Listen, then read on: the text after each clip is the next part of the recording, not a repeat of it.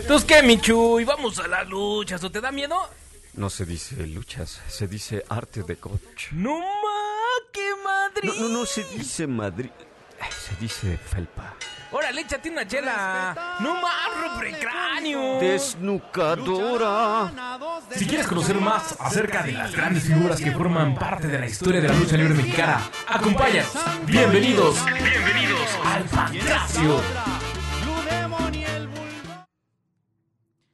Hola, ¿qué tal amigos? Muy buenas tardes. Hoy martes 3 de noviembre, ya iniciando otro mes. Este, ya para terminar casi el año, ya se nos fue súper rápido. Y bueno, estamos aquí una vez más con nuestro programa de Pancracio, que lo puedes escuchar a través de Caldero Radio en las diferentes apps, por Facebook, el app nueva que tenemos que está disponible para Android. Y bueno, ¿qué más tenemos por ahí? Aparte de saludar a nuestro amigo Isaac. ¿Qué tal, mi queridísima guerrera Isis, amiga, compañera de batallas, aliada? Este, pues ya, Y demás. eh, ya eh, es bueno tenerte aquí de regreso después de tus aventuras escénicas y cinematográficas, de las cuales ya nos irás contando con lujo de detalle cuando se pueda hacer, pero por lo pronto, pues te- eh, también te damos la bienvenida, así como a todas y todos ustedes, amigas y amigos del Pancracio. Recuerden, como ya lo dijo Guerrera Isis, que estamos transmitiendo completamente en vivo a través de www.calderoradio.com, pero también a través de nuestras redes sociales, en donde a través de Facebook Live pueden disfrutar de todo lo que ocurre con esta emisión y por supuesto vivir la experiencia de Caldero Radio en todas y cada una de las plataformas digitales en donde tenemos presencia. Y en esta tarde vamos a tener, eh, por supuesto, en la primera caída, efemérides, porque siempre hay algo bueno que recordar en torno a la lucha libre mexicana. Y en la segunda parte vamos a platicar acerca de qué hace que un luchador sea una leyenda. Es decir, eh, es muy diferente platicar de una gran figura o hablar de una gran estrella, pero en qué momento un gladiador o una luchadora se convierten en verdaderas leyendas y vamos a debatir aquí, Guerrera Isis y yo, pues cuáles serían los aspectos que creemos que hacen que un luchador se convierta en leyenda y si a cualquiera se le podría llamar así después de un tiempo, eso es lo que vamos a debatir. Y en la tercera caída vamos a hablar acerca de luchadores vestidos de azul o pintados de azul, ¿qué quiere? Así como la canción, ¿verdad? Pintados de azul. ¿Qué, quiere decir esto? Que vamos a hacer una re- revisión por las principales máscaras en la historia del pancracio mexicano, eh, en donde figuran pues estos colores, en una suerte de revisión que probablemente hagamos aquí eh, en, en pancracio acerca de los colores que visten las y los luchadores en el pancracio nacional. Así que tenemos harta cosa, ¿cómo ves, Guerrera Isis? Como siempre, tenemos muchísimo de qué hablar. Creo que se oyó muy feo. Eh, eh, sí, creo que ahí te, te escuché un poco cortadita, pero ya te estoy escuchando de nuevo bien. No, como te digo, siempre tenemos cosas agradables de que, de que contar y obviamente también les voy a contar un poquito más de mis patoaventuras ahí en las, en las grabaciones, que bueno, les va a gustar, les va a gustar ese tema también. Ah, bueno, pues está muy bien. Pues qué bueno, pues, eh, pues si quieren, pues nos arrancamos, nos vamos directo con la primera caída. Respetable público. Primera caída, primera caída. Amigas y amigos del Pancracio, déjenme recordarles que hace unos días se cumplió un aniversario luctuoso más de uno de los luchadores que justamente va a figurar en la tercera caída cuando hablemos de luchadores pintados de azul, ya que un 31 de octubre, pero de 2006, muere Daniel García Arteaga, mejor conocido como Huracán Ramírez, oriundo del barrio Bravo de Tepito, se inician los encordados como boxeador ante eh, la resistencia de su familia que se dedique a la lucha libre por su complexión bastante delgada en aquel momento. Sin embargo, él eh, sigue este camino del boxeo eh, y así inicia sus competencias, pero de manera oculta sigue el entrenamiento luchístico de tal suerte que debuta como gladiador, como luchador en Colombia, en, en este país eh, latinoamericano, con el nombre de Buitre Blanco. Su mayor legado, por supuesto, se da al encarnar al personaje de Huracán Ramírez, que surgiera de un casting para dar vida a este este personaje en una saga cinematográfica que gira en torno a la vida de este, a la vida cotidiana de este luchador, que en las películas pues, sería también protagonizado sin máscara por el actor mexicano David Silva. Él debuta, sin embargo, con el nombre de Huracán Ramírez ya en los encordados mexicanos en 1952 en la Arena Isabel de Cuernavaca, Morelos. Ya platicaremos un poquito más acerca de él en la tercera caída de este programa. Por otro lado, el 1 de noviembre, pero de 1992, el, eh, el, Tejano arrebata al villano quinto el campeonato mundial de peso completo de la UWA en el toreo de cuatro caminos en ese mítico y legendario espacio ya desaparecido que vio un gran momento hacia los años 70 y 80 del pancracio de nuestro país. Y por otro lado, el 2 de noviembre de 2002, justamente la leyenda Canek, sí podremos llamarle leyenda Canek, parte de eso vamos a platicarlo en la siguiente caída, pero por ahora vamos a dejarlo así, la leyenda Canek, el príncipe maya, se corona campeón de peso completo por la eh, UWA por decimoquinta ocasión en su carrera, es decir, ocupa por quinceava vez este campeonato de peso completo de la UWA y en esta ocasión venciendo a Cibernético en Orizaba, Veracruz. Así que, pues eh, será parte de eso de lo que hace que una figura luchística sea considerada leyenda. Lo vamos a platicar en la siguiente caída, pero por lo pronto aquí están las efemérides del Pancracio Nacional y esto ha sido la primera, primera caída y nos vamos directo con la segunda caída. Segunda caída, segunda caída. Uy, súper rápido esa segunda caída, ¿eh? pues es que fue match relámpago. sí, ya me di cuenta. Creo que nos están contando el tiempo esta vez. No, no, no, fue match relámpago, mi queridísima guerrera Isis. Oye, pues hoy vamos a echarnos una, una este, discusión tú y yo, una discusión así. Lo bueno es que estás a lo, este, a lo lejos y no capaz que, que te hago enojar y me aplicas una. raquetazo. Uno de esos raquetazos de los que tanto anhelan algunos de nuestros aficionados. Pero yo eh, eh, en esta segunda caída quisiera que platicáramos un poco acerca de qué es lo que haría que una figura luchística sea considerada una leyenda y a quienes consideraríamos nosotros en esta ocasión como verdaderas leyendas de la lucha libre mexicana. Yo sé que esto puede herir susceptibilidades, yo lo sé, que puede, levantar, que le puede levantar ámpula, ¿verdad? Pero ¿qué luchador realmente comenzará a tener esa dimensión? ¿Tú qué, tú qué opinas, este, Guerrera Isis? ¿Qué tendría que ocurrir en la carrera de un luchador para que eh, pudiéramos llamarle leyenda viviente o leyenda de la lucha libre mexicana? Híjole, lo que pasa es que sí está como muy difícil debatir ese tema porque automáticamente un personaje cuando ya tiene ciertos logros y llega a fallecer por una o X razón, eh, yo creo que automáticamente lo convertimos en, leyenda, ¿no?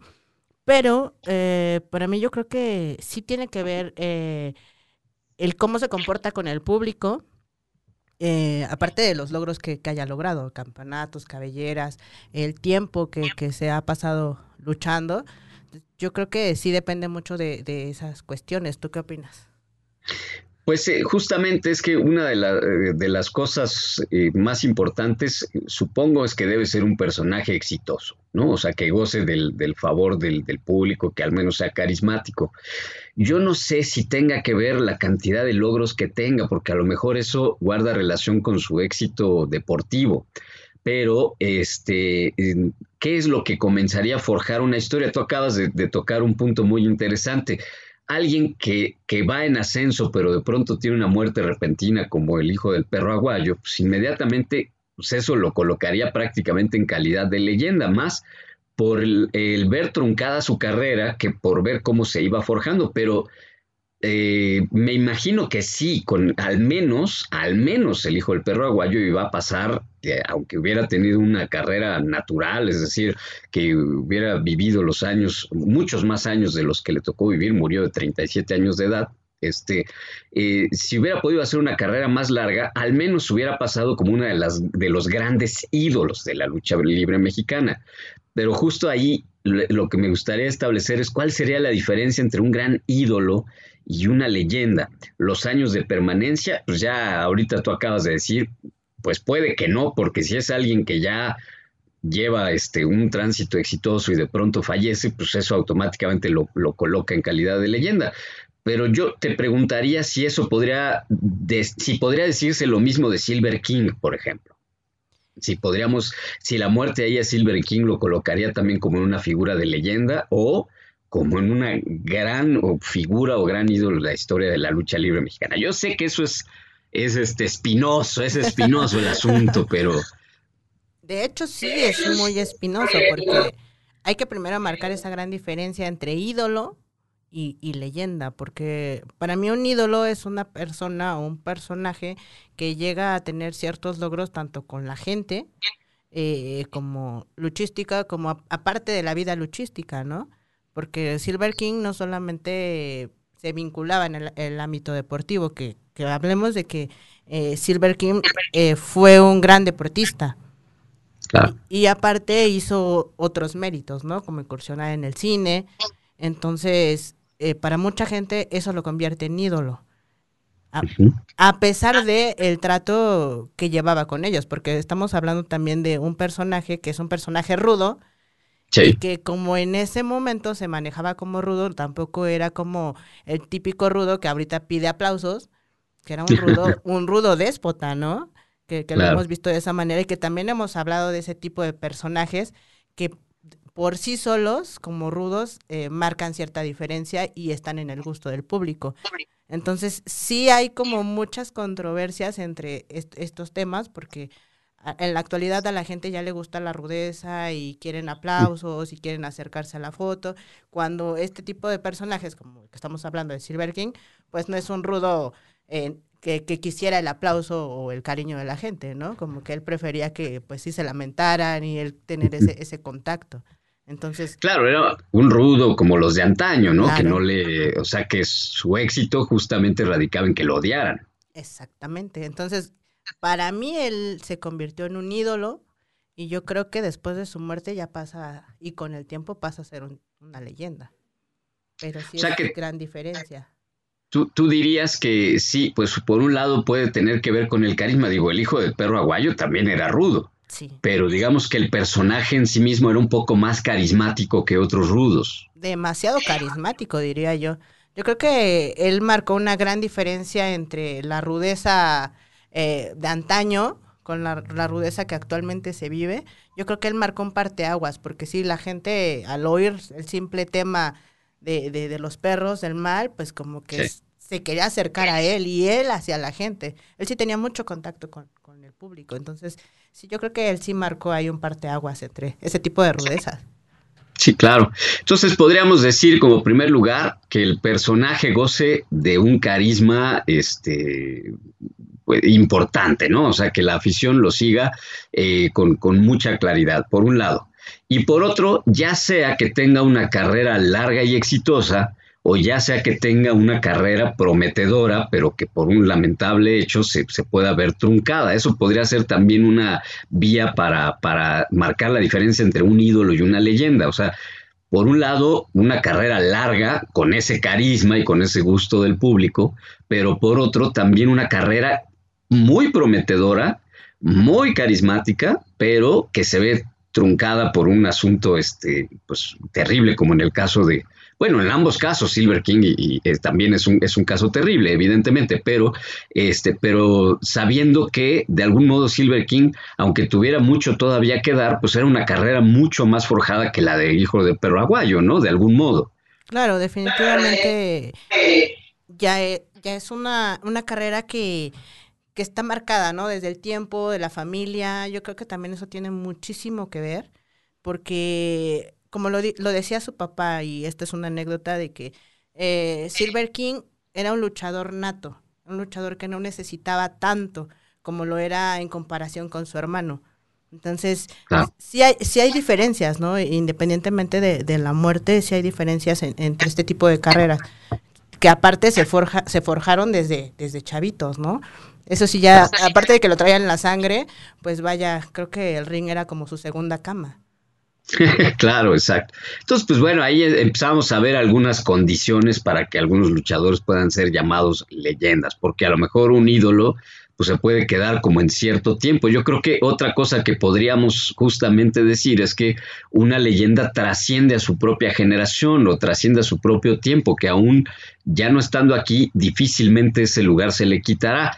Digo, pensamos claramente en las primeras leyendas que nos saltan a la cabeza en ese sentido, pues serían, por supuesto, Santo y Blue Demon, por decirlo de alguna manera, que son eh, luchadores que podrán pasar los años, pero nadie les va a quitar ese lugar en la historia. ¿Tú crees que eso también podría ser un, pues un signo característico de una leyenda, de alguien que trasciende en el, en el tiempo? Claro, es lo que te comentaba, es que no solo trascienden en, en esta parte eh, deportiva, ¿no? También trascienden en otros, en otros ámbitos. Entonces, yo creo que se va vinculando todo este tipo de temas, ¿no? Para poder, para poder crecer y para que la gente los ubique, porque también es eso. Si la gente no te ubica de repente, aunque pase una circunstancia que llegues a fallecer o algo, no, no vas a trascender de ahí porque la gente no te ubica, porque no tienes el contacto con ella. Entonces sí tiene que ver un poquito mucho esa parte de, vincularse con las personas. Claro. Y lo que mencionabas también de que de algún modo esa carrera trascienda el ámbito luchístico, o sea que como que de alguna manera eh, tu imagen esté asociada con la lucha libre independientemente de que la gente te vea luchar o no, porque pues muchos este a lo mejor no han visto luchar a este a Canek, pero pero lo ubican si ven la máscara, ¿no? O sea, ya son personajes que, que son conocidos también fuera del ámbito luchístico. Claro, mira, por ejemplo, aquí nuestro amigo Dave este nos dice que muchas muchas figuras ídolos en vida y después de estas leyendas las hay, pero que no todas las leyendas solo por el hecho de fallecer a temprana edad se convierten en leyendas. Sí, claro, o sea, justamente lo que decíamos era primero una carrera este, que, que, pinte para ser sumamente exitosa y que goce de un carisma inigualable en este sentido, ¿no? Eh, yo no sé, este, eh, sí es, es un poco difícil hablar de eso, pero una pregunta lógica pensando en esto que estamos diciendo es si muchas de las estrellas actuales con el paso del tiempo tienen eh, lo suficiente para convertirse en leyendas, ¿no? O sea, ¿qué, ¿qué, tendría que pasar con una carrera, por ejemplo, como la de Carístico, para que se convierta en una leyenda? Yo creo desde mi muy personal punto de vista, creo que él ahorita está en calidad de gran estrella y gran ídolo, pero no sé si, si todavía esté a punto, yo, yo siento que no, pero yo no sé si él se va a convertir en una de esas grandes leyendas que trascienden al tiempo. ¿Qué tendría que pasar en esa carrera para que así fuera Guerrera Isis? En esa o cualquier otra que goce de esa misma popularidad. Híjole, ahí se está complicado. Yo siento que ahí la gente nos dejaríamos de llevar por el tiempo, porque también yo creo que eso es lo que, que nos, nos lleva, ¿no? Al, ver una leyenda, eh, también creemos que es por la edad que ha, pasado, por todo, todo el recorrido que ha llevado la lona, porque pues sí, podemos considerar leyendas a muchos de los luchadores actuales que están activos, pero que ya tienen una carrera muy larga, ¿no? De, de, de varios años y que incluso ya tienen pues descendencia en el ambiente luchístico. Yo creo que pues sí, nos dejaríamos llevar primero por el, por el tiempo, porque ahorita no podríamos considerar una leyenda viviente. Sabemos que es un ídolo, sabemos que a mucha gente nos gusta lo que hace y, su trabajo y cómo ha ido trascendiendo, pero sí creo que todavía no podríamos darle ese, ese título a, muchos luchadores que actualmente están activos y que son buenísimos luchadores y que yo creo que sí están en, en el stand de ídolos. Eh, vamos fijándonos entonces, aquí en Pancracio decimos que una leyenda, pues uno, necesita ser un personaje sumamente carismático.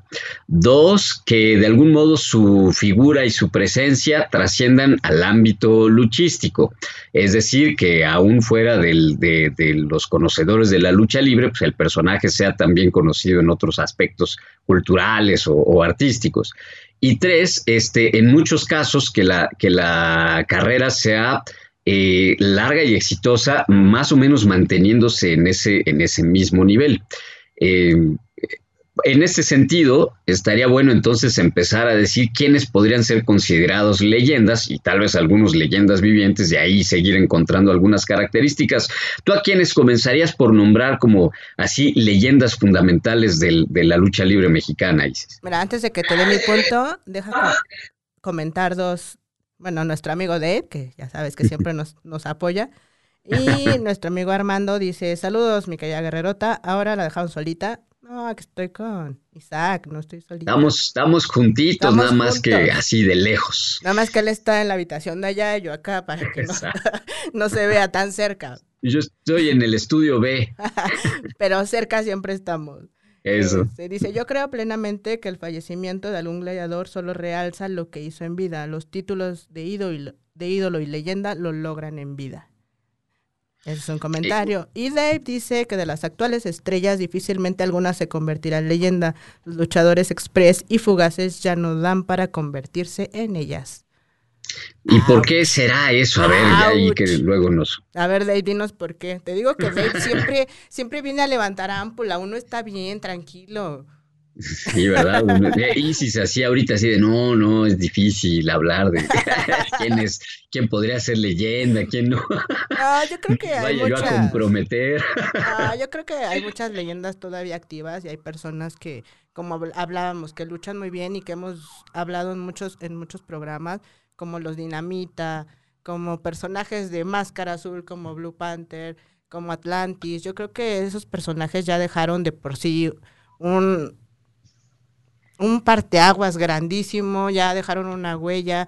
Yo creo que ellos ya están en, en otro nivel, como, como lo diría el último guerrero, ya están en otro nivel y hay muchos personajes así. Quizá los nuevos estamos buscando ganarnos un lugar, a lo mejor no de leyenda, pero sí un, un buen lugar, pero sí hay muchos luchadores que, que ya tienen ganado esa parte, ¿no? Sí, pues es que imagínate, estamos hablando de cosas bien, bien diferentes. Una es hacer, este, hacerte de un lugar. Dos, hacer historia. Tres, este, ser este, una estrella o un, o un ídolo, ¿no? Que además podrían ser dos cosas relativamente diferentes. Y ya cuatro, forjar una leyenda, pues estamos hablando de alguien, insisto, que podrán pasar generaciones y, y- no llegarán figuras que les quiten ese lugar. Pero bueno, pues volviendo un poco, este, a quienes entonces, eh, por supuesto, siempre los listados son injustos, ¿no? Porque nunca están todos los que son ni son todos los que están, y este es, pues a lo mejor hasta se nos sal- salen algunos de ahí, este, o no aparecen en algún listado, pues por, pues por distracción a veces, ¿no? Incluso hasta por falta de, de rigor en hacer este, este listado. Pero bueno, pues tratemos de pensar entonces quiénes podrían ser ya leyendas este, irrefutables del pancracio mexicano. Este, y dices, pues bueno, pues ya mencioné yo a dos que, pues eh, pase lo que pase, pues ya tienen garantizado su lugar en el Olimpo luchístico, que es, es Santo y Blue Demon, ¿no? Obvio. Don, don Mil Máscaras. ¿Perdón? Don Mil Máscaras. Ah, bueno, Mr. Personalidad Mil Máscaras, él es, él es prácticamente una este, leyenda viviente, ¿no? Sí, sí, sí, ese señor ya tiene ganado el Olimpo.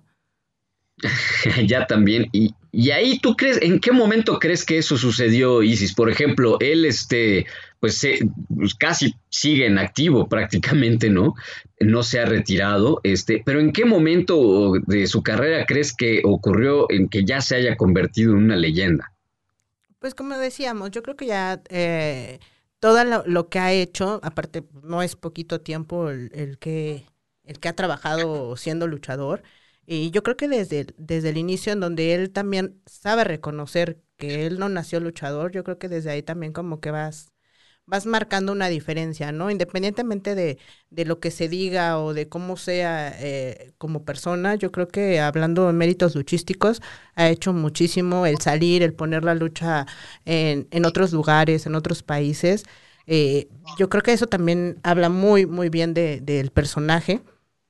Entonces yo creo que, que eso también va, va creciendo, ¿no? O sea, el que tú hagas algo diferente por, por la actividad que representas, yo creo que eh, ese ya es un mérito extra y es un punto a favor. Bueno, y nada más el, primer mexicano a entrar al Salón de la Fama de la WWE, ¿no? Este, eh, eso es- ya habla de un legado también internacional. Eso podríamos decir que podría contribuir a que alguien sea considerado leyenda en vida, este, que pues tenga una, una trayectoria también internacional o un legado más allá del, del, del ámbito mexicano, ¿verdad? O sea, o sea que ahí está, estaríamos colocando también a Mr. Personalidad Mil Máscaras. ¿Tú eh, considerarías o podríamos considerar en esta lista de leyendas, en este caso también todavía leyenda viviente, a Canek? Yo creo que sí.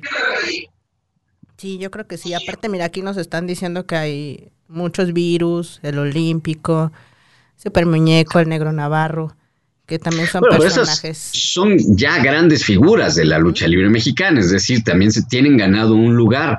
No sé si, si los nombres que nos los están dando los mencionan ya como, también como ya leyendas de la lucha libre mexicana. Sí, sí, sí, ya, ya los marcan como, como leyendas. Digo, el Solar, por ejemplo. Solar también, por supuesto, ya con el, con el paso de los, de los años, ¿no? Este, tendrá o sea, estas figuras que mencionan, este, sí rebasarán ya también el ámbito de lo luchístico. Yo solo lo pregunto como, como eso, si decimos que una de las características es que estos personajes sean reconocidos aún fuera de los encordados y que eso también podría formar parte de, forjarse una leyenda.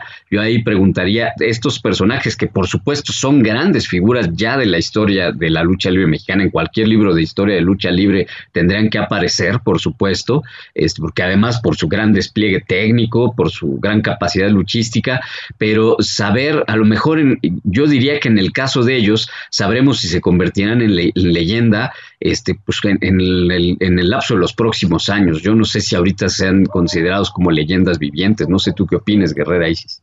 Pues yo creo que sí, de repente la gente ya empieza a considerar leyendas desde el hecho en que, por ejemplo, eh, hay luchas, hay luchas en las que eh, son luchas de grandes maestros y yo creo que eso eh, ya la gente lo va viendo diferente, ya no es una lucha clásica, ya no es una lucha normal como la que todos vemos.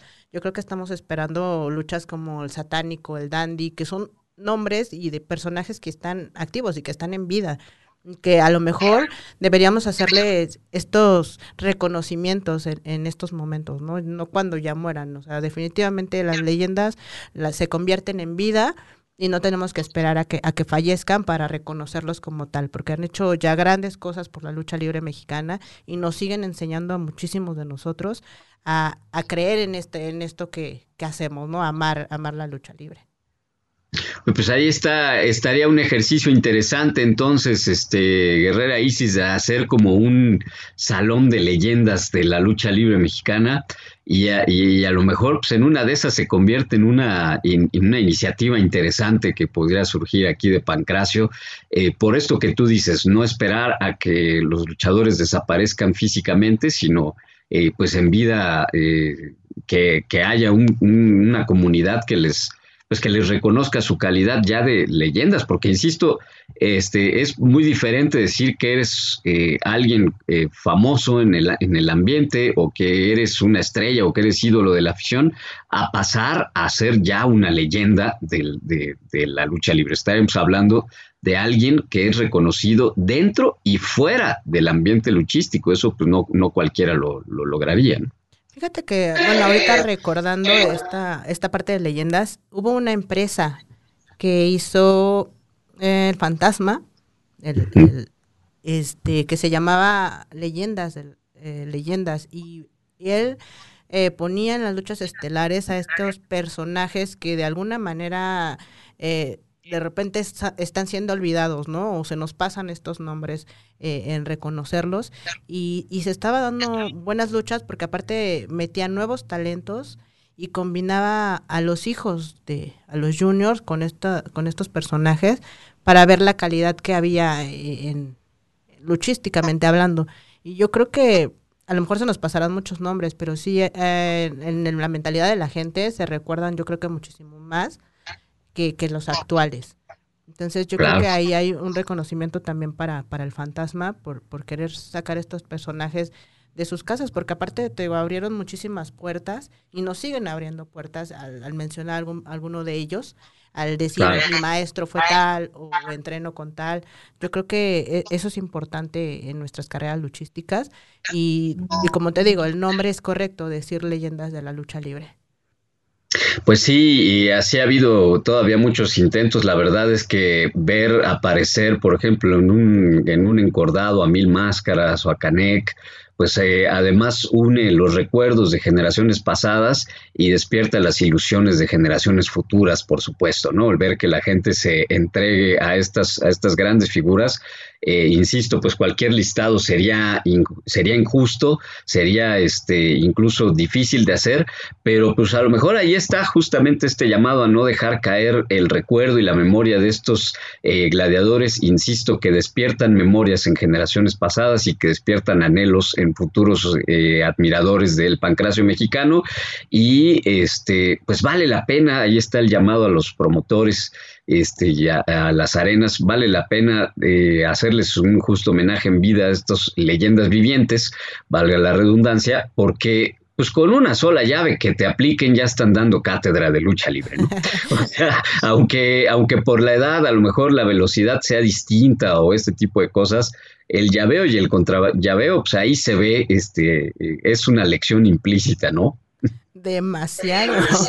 y, que hay personajes que te digo, a lo mejor porque no están tan, tan actuales o no fueron tan vistos o no, no tienen la publicidad que se tiene ahora, eh, están como relegados, ¿no? Eh, pero que los ves luchar y definitivamente, como dices, de una llave de esas no te sales, ¿no?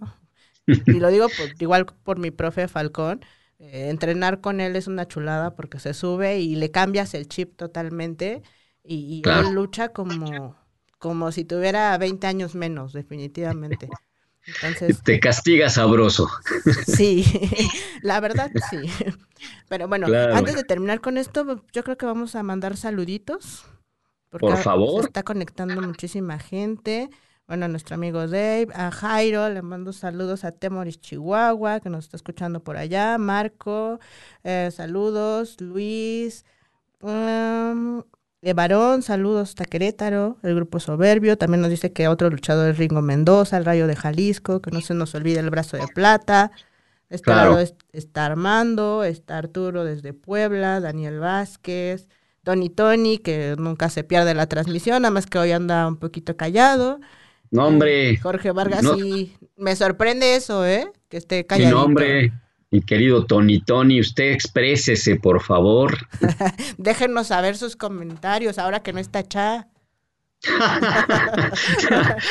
o sea, estás diciendo que no los deja hablar, no, qué barbaridad, qué afrenta. Se limitan con Cha, ahorita díganos todo, es más, digan lo que quieran de Cha y ahorita le paso los comentarios. No, espérate, eso ya, eso ya es provocar un encuentro máscara contra máscara o cabellera contra barba, no sé ya en qué está ese asunto. Aquí está, mira, creciendo. No, hombre. Para lo que la pidan.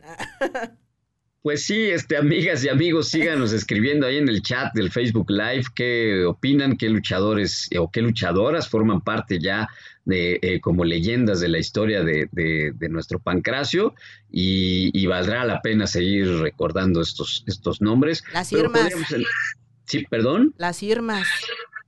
Sí, no, por supuesto, las, las Irmas, ¿no? Este, eh, y, y sobre todo pues las, pioneras de la lucha libre mexicana, en este caso Natalia Vélez, pues tendría que ser una leyenda por el simple hecho de ser la primera, ¿no? De haber sido la primera, este, digamos oficialmente, porque no sabemos si había otras en algunos otros rings, pero la primera en, darse a conocer, este, y que terminan siendo forjadoras de un camino también para, para compañeras este, como tú.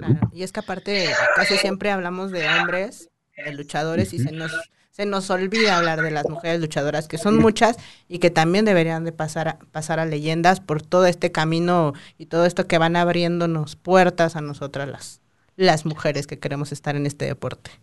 Pues ahí está el reto, a lo mejor de aquí sale la propuesta de hacer el salón de leyendas de la lucha libre mexicana, a ver, vamos a pensarle que en una de esas sale una propuesta seria y, y vamos este ahorita que no está hay que involucrarlo. Sí, ahí, ahí vamos a empezar a escribir esos nombres en la pader. Ahí de, de, Caldero. Chabela Vargas pues, sí claro Pues cerramos entonces este tema y resumiendo que una leyenda del Pancracio pues, sería justamente un personaje con un carisma, una carrera este, exitosa dentro y fuera del, cuadrilátero, una figura reconocida más allá del ámbito luchístico y también que eh, deje tras de sí un legado y una maestría técnica este, y deportiva también, por supuesto. Y, eh, y, pues bueno, pues ahí, ahí están pues, las, muchas de esas grandes figuras y esperando a ver también entre las nuevas generaciones quién podría llegar a tener visos de leyenda. A ver qué más va ocurriendo. y ahí se apunta la compañera guerrera Isis. Y antes de que termine este programa, vámonos directamente a la tercera, tercera, tercera caída. Tercera caída, tercera caída.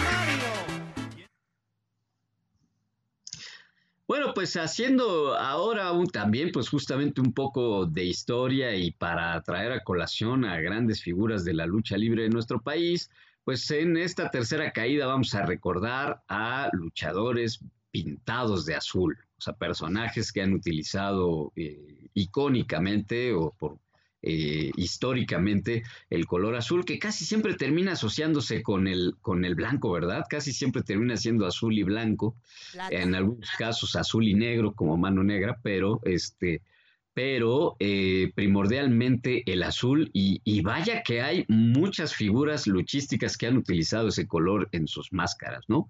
empezando por supuesto por el gran este, demonio azul, justamente Blue Demon.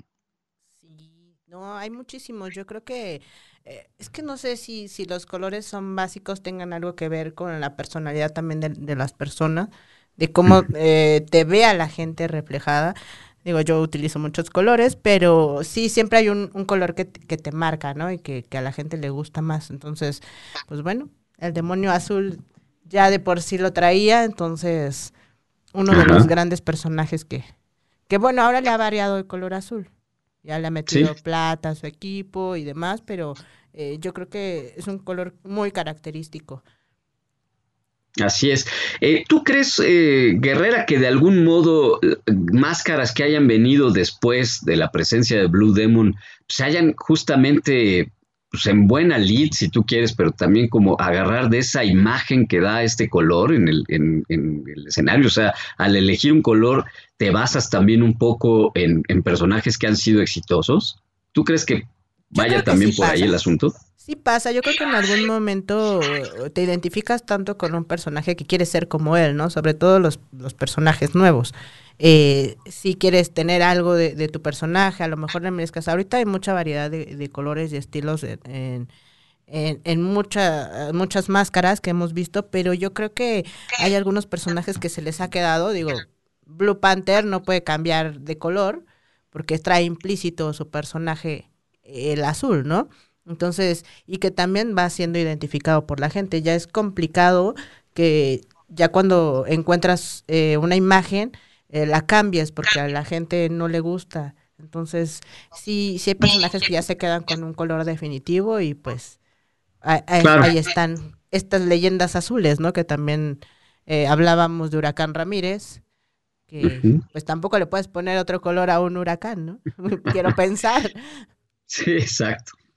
Y bueno, es, es, un caso este, pues que llama la atención porque no es propiamente un personaje luchístico que haya saltado a las películas, sino al revés, un personaje de, una saga de películas que saltó a, los encordados. Eh, mucha gente piensa que el mismo David Silva era el, el, luchador, ¿no? Pero no, o sea, David Silva interpretaba al personaje de Huracán Ramírez en esta saga de películas, en donde aparecía también el Pichi, Freddy Fernández, en algunas creo que hasta Sonia López, muy chavita, este, la Tonina Jackson como pareja luchística y también pareja de aventuras, digamos, de este, de este David Silva, ¿no? Pero este, pues eh, aquí en, en, el caso de Daniel García Arteaga, pues es este luchador que, que encarna a este personaje y como el personaje se tenía que quitar la máscara en, el, en, la historia, pues por eso es que muchos luchadores se negaron a hacer el personaje, hasta que, bueno, pues decidieron entonces que cuando apareciera en su vida cotidiana, pues fuera otro actor. Pues eso, eso es lo que pasa con las películas de Huracán Ramírez. Cuando no está enmascarado, pues es David Silva, y cuando está enmascarado era Daniel García Arteaga y era quien hacía los, pues eh, justamente los despliegues luchísticos en estas, en estas películas. Y, y sí, pues eh, termina siendo otra de las grandes figuras luchísticas con ayuda de, este, pues, de un medio como es el cine, pero digamos que ahí está este, dos, dos grandes figuras que además son leyenda, ¿no? Justamente los dos Blue Demon y Huracán Ramírez. Es lo que te digo, o sea, ya se convierten de por sí en leyenda, ¿no? Claro. ¿Sí me oíste? Sí, sí, un poco cortadito, pero sí, eh, lo que me decías que se convierten justamente en leyendas. Oye, pues otra, otra máscara este, legendaria de, eh, de color azul y blanco, pues es Aníbal, ¿no? Aníbal, señor, Aníbal, papá, Aníbal, leyenda. Sí, Aníbal, sí, claro, estamos hablando de, sí, de Aníbal, Aníbal, así tal cual, ¿no? Es que hay este, que aclararlo. otra de las, de las grandes figuras luchísticas, el maestro Aníbal, ¿no? ¿Qué otras este, máscaras de color azul eh, legendarias o de grandes estrellas de la lucha libre te vienen a la memoria, mi querida guerrera? Lismark. Claro, cómo no, una gran calidad, ¿no? De, también gran figurón de los años 80. Acapulqueño acapulqueño. ¿Y tú crees, por ejemplo, ahí que eh, su hijo sí logró marcar una diferencia, no? Hablemos de leyendas y de máscaras azules. Nada más. No, sí, la verdad es que, eh, digo, llegó a Estados Unidos, creo que iba por buen camino, pero de repente no sé qué bache se le atravesó a, al señor Lismar Jr., que por cierto le mando un saludo. Un día estos lo voy a traer por aquí. Claro, claro, pues qué bueno, muchas gracias. Yo creo que él podría hasta haber debutado con otro nombre y hubiera podido forjar otro estilo, no sé. Eh, sí, tiene un estilo muy diferente de lucha, es, este, pero pues vaya, el, nombre lo heredó, como muchos, y pues bueno, así, así las cosas entre juniors. Así las cosas entre juniors. Pues sí, ya mencionaste también a otro gran, este, a otra gran figura que también está en camino a convertirse en, leyenda de la lucha libre mexicana, en leyenda viviente, el maestro lagunero Panther, que si bien ya perdió la máscara, pues en, como tú bien dices, en efecto difícilmente cambiaría de colores, ¿verdad? Una máscara muy bonita y muy interesante también.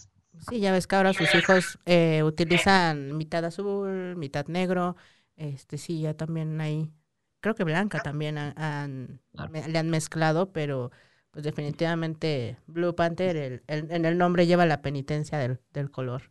Exacto, ya no se puede quitar, porque bueno, Felino, por ejemplo, pues perdió la máscara y cambió también de colores por completo, ¿no? Dejó sus tradicionales naranja y negro para...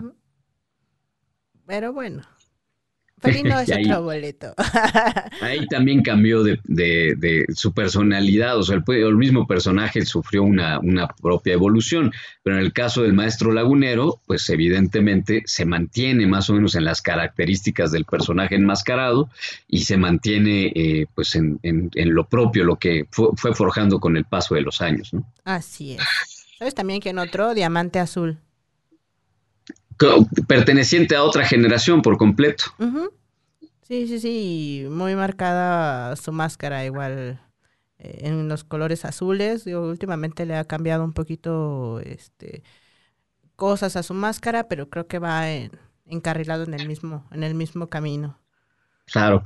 Ságame de una duda, a ver si tú lo, lo, recuerdas, este Guerrera Isis. Eh, estaba por ahí alguien a quien le llamaban el Santo Poblano, que era la estrella, este, estrella azul o estrella blanca.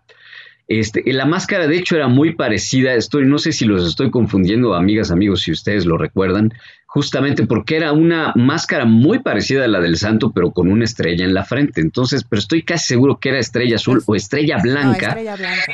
Era estrella blanca, pero su máscara era azul con blanco. Ajá, porque tenía que resaltar la, la estrella blanca y la máscara era, era azul. Así es.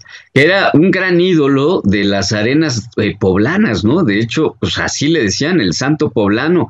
Y, prácticamente si ustedes ven la, máscara justamente de Estrella Blanca, los ojos, la, boca, o sea, los acabados, digamos, este, los detalles del, tanto de los ojos como de la nariz y la boca, pues son prácticamente los del santo, ¿no? Pero este, pues tiene la, la, la, estrella blanca exacto en la, en, la, en la cabeza y fue un gran ídolo, obviamente fue un gran ídolo, este, no todos los este, aficionados lo, lo, ubican, pero sí, digamos que algunos aficionados de los años 80, o sea, de, generaciones posteriores, pues sí lo, eh, anteriores, perdón, sí lo ubican, pero este, eh, claramente pues fue sobre todo un ídolo local. Sí, de hecho tiene, bueno, no sé si son sus hermanos o sus hijos, hay varios estrellas blancas, este, por lo que yo sé. Mira, también aquí nos ponen que Clímax, el Marqués, Dos Caras, Sin Cara, Estuca, El Soberano y la figura de Nacho Libre han utilizado máscaras azules. pues sí, este, con sus combinaciones, Nacho Libre en realidad es más como verde agua con rojo, ¿no? Una cosa así. más o menos. Yo lo he visto un poquito más azul, pero bueno. Ok, bueno, pues ya de, es, perdón mi daltonismo. bueno, a final de cuentas azules. Yo también tengo un azul, pero no entro en ese. no entras en esa categoría. ¿Tú cuál sería el color que te caracteriza? Digo, aquí casi siempre apareces con tu máscara negra, pero. Yo creo que el negro. Lo mío, lo mío es el negro. el darks. Eres darks. Sí, ya, ni cómo ayudarme. Bueno, pues ahí está, amigas y amigos, un recorrido, un pequeño recorrido. Bueno, no sé, perdón, si, si hay más mensajes por parte de nuestros queridos seguidores. Pues nuestros amigos son los que nos empezaron a decir, y, eh, los nombres que les he comentado son algunos de los que nos han dicho nuestros amigos. Evarón aquí nos manda un saludo, que le mande un beso. Evarón, ya sabes que besitos para ti hasta donde estés. Dave, pues ya sabes que nos ayuda muchísimo. Dice que Rocambole también usó una máscara azul. Sí. Entonces, pues yo creo que todos hemos pasado por alguna, una, algún tiempo algún, algún color azul, pero los que trascienden y los que se han quedado, como te dije, pues son los que ya se quedaron en el gusto del público. Y pues bueno. Que además es un color que pues, se asocia como a la tranquilidad, a la elegancia también, ¿no? Tiende a ser algo como, como muy pulcro, muy elegante. Entonces, pues también puede apuntar ahí a ciertos rasgos de, la personalidad. En eso de, tranquilo lo dudo, amigo. ¿Perdón? Eso de la tranquilidad lo dudo un poco. Ah, bueno, bueno, bueno. Bueno, bueno, pues a ustedes les gustan los catorrazos, yo digo eh, la imagen, la imagen del personaje. pues bueno, ¿qué te digo? Pues bueno, algo para despedirnos, Isaac, que ya nos comió el tiempo. Ya nos comió el tiempo, pues nada, Guerrera, este, agradecerte que me hayas acompañado en esta emisión y ahí le mandamos un saludo a Chávez Kazán, que esperemos que la próxima semana ya ande por acá. Y eh, pues ahí está el, llamado eh, a pensar en quiénes serán las futuras leyendas de la lucha libre mexicana y que vale la pena seguir haciendo un reconocimiento de los grandes maestros que hoy ya son leyendas o que son leyendas vivientes del encordado nacional. Pues muchísimas gracias amigos, nos vemos el próximo martes aquí con muchas más noticias, más temas a debatir, esperemos que nos sigan comentando qué es lo que quieren oír, qué es lo que quieren ver. Y bueno, pues qué les digo de Cha, se le pegó lo de irse a encerrar a otros lados, Luego les platicaré dónde, pero bueno, muchísimas gracias por estar con nosotros y nos quedamos con... Eso ya es lucha de apuestas. sí, pero cuando regrese le decimos. Pues muchísimas gracias, nos vemos el próximo martes, les dejo mil besotes, bye bye. Bye. ¿Quieres que este parte aplique en una quebradora? No faltes la próxima semana a la misma hora. Te esperamos.